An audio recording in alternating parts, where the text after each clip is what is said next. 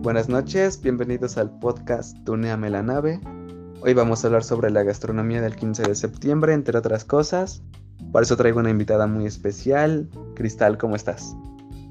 Hola Leo, bien, bien, gracias. ¿Y tú? ¿Qué tal? ¿Cómo andas? Todo bien, todo tranquilo. Este, para los que nos están escuchando, Cristal es mi prima. Entonces, ¿quién mejor que alguien de la familia para explicar cómo suelo festejar estas fechas, qué suelo comer, entre otras cosas? Pero primero, cuéntanos, Cris, ¿qué, ¿qué, es lo que has hecho este 15 y 16 de septiembre? Pues fue muy distinto, muy raro a los demás, ya que no la pasamos en familia como solíamos hacerlo. Fue muy triste. Sí, la, la pandemia nos ha, nos ha impedido vernos, nos ha limitado en muchas cosas, especialmente en reunirnos. Pero pues vamos a hablar sobre cómo solíamos festejar, ya que este año no, no pudimos vernos. Pero vamos a hablar sobre cómo, cómo solíamos festejar, qué solíamos comer, qué solíamos hacer, entre otras cosas. Entonces cuéntales a las millones de miles de personas que nos escuchan cómo, cómo suele nuestra familia festejar estas fechas. Pues reunirse en mi casa de ley, traer cada familia su comida, como es el pozole, las tostadas, chalupas, gorditas, quesadillas, mole y muchas cosas riquísimas más. Sí, es, es lo principal, este, la, la, comida. Eso es lo que nunca falta. Este, también solemos, solemos platicar, amanecernos al día siguiente, pero de eso no vamos a hablar porque hay niños. Eh, pero vamos a centrarnos en, en la comida. Eh, ¿qué es, ¿Cuál es tu platillo favorito del, del 15 de septiembre?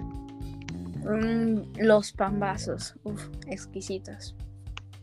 Los pambazos, sí, también, también los míos. Sin duda, los pambazos. Si, si tuvieras a, a, una persona extranjera que pues no sabe qué es un pambazo, ¿cómo le describirías cómo es un, pava, un pambazo poblano?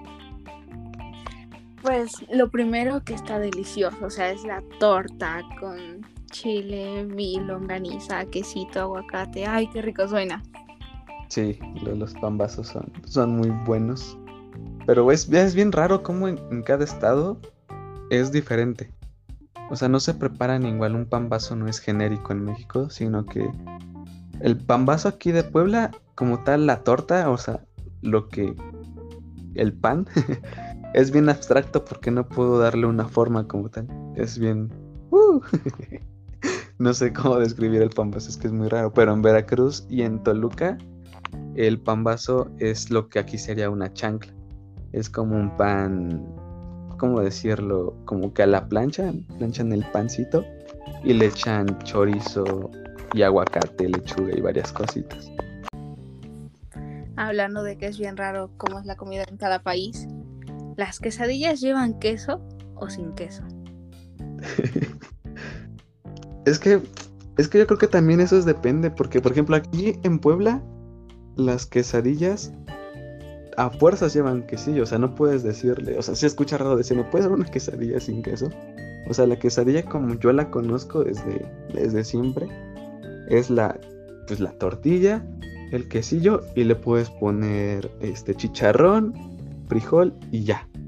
O sea, nada más. Pero en Ciudad de México, pues es una quesadilla sin queso y le puedo poner pollo y le puedo poner ahí nuggets o qué sé yo. Pero pues sí, es bien extraño si la quesadilla lleva queso. ¿Tú qué crees?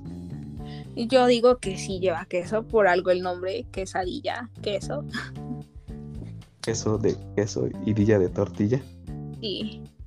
En fin, okay. gustos de cada quien. Retomando el tema, este, ¿quién suele cocinar en nuestra familia? La abuela, la abuela es la chef, la que cocina muy rico en toda la familia en las fechas importantes. Sí, sería, estaría bueno invitar un día a la abuela que nos practique todas sus recetas porque sí, en todas las fechas es la que, la que nos cocina, nos prepara de todo. Suele trabajar en cocinas. Entonces sí, la abuela, la abuela al 100 siempre. En fin, ¿tú, ¿tú cómo has visto que la pandemia afecte a puestos gastronómicos, puestos locales, etcétera, incluyendo a nuestra familia? Pues a los puestos sí les ha quitado mucha clientela debido a la economía de cada familia. Y pues en nuestra familia, pues tuvimos la Navidad pasada nuestro tío enfermo de COVID. Fue muy triste, no, no nos pudimos reunir. Sí, la pandemia sí nos ha limitado bastante en, esto de reunirnos. Y sí, hablando de locales, yo creo que la pandemia ha reducido la clientela y pues ha afectado eso a la economía. Incluso se han cerrado varios puestos de comida para, bueno, debido a la pandemia, ya que han quebrado, etcétera. Bueno, con esto concluimos el tema. Eh, gracias por escucharnos. Gracias, Cristal, por, por aceptar la invitación. Felices fiestas. Eh, cuídense. Hay COVID todavía. Entonces, eso es todo. Gracias. Bye. Hasta luego.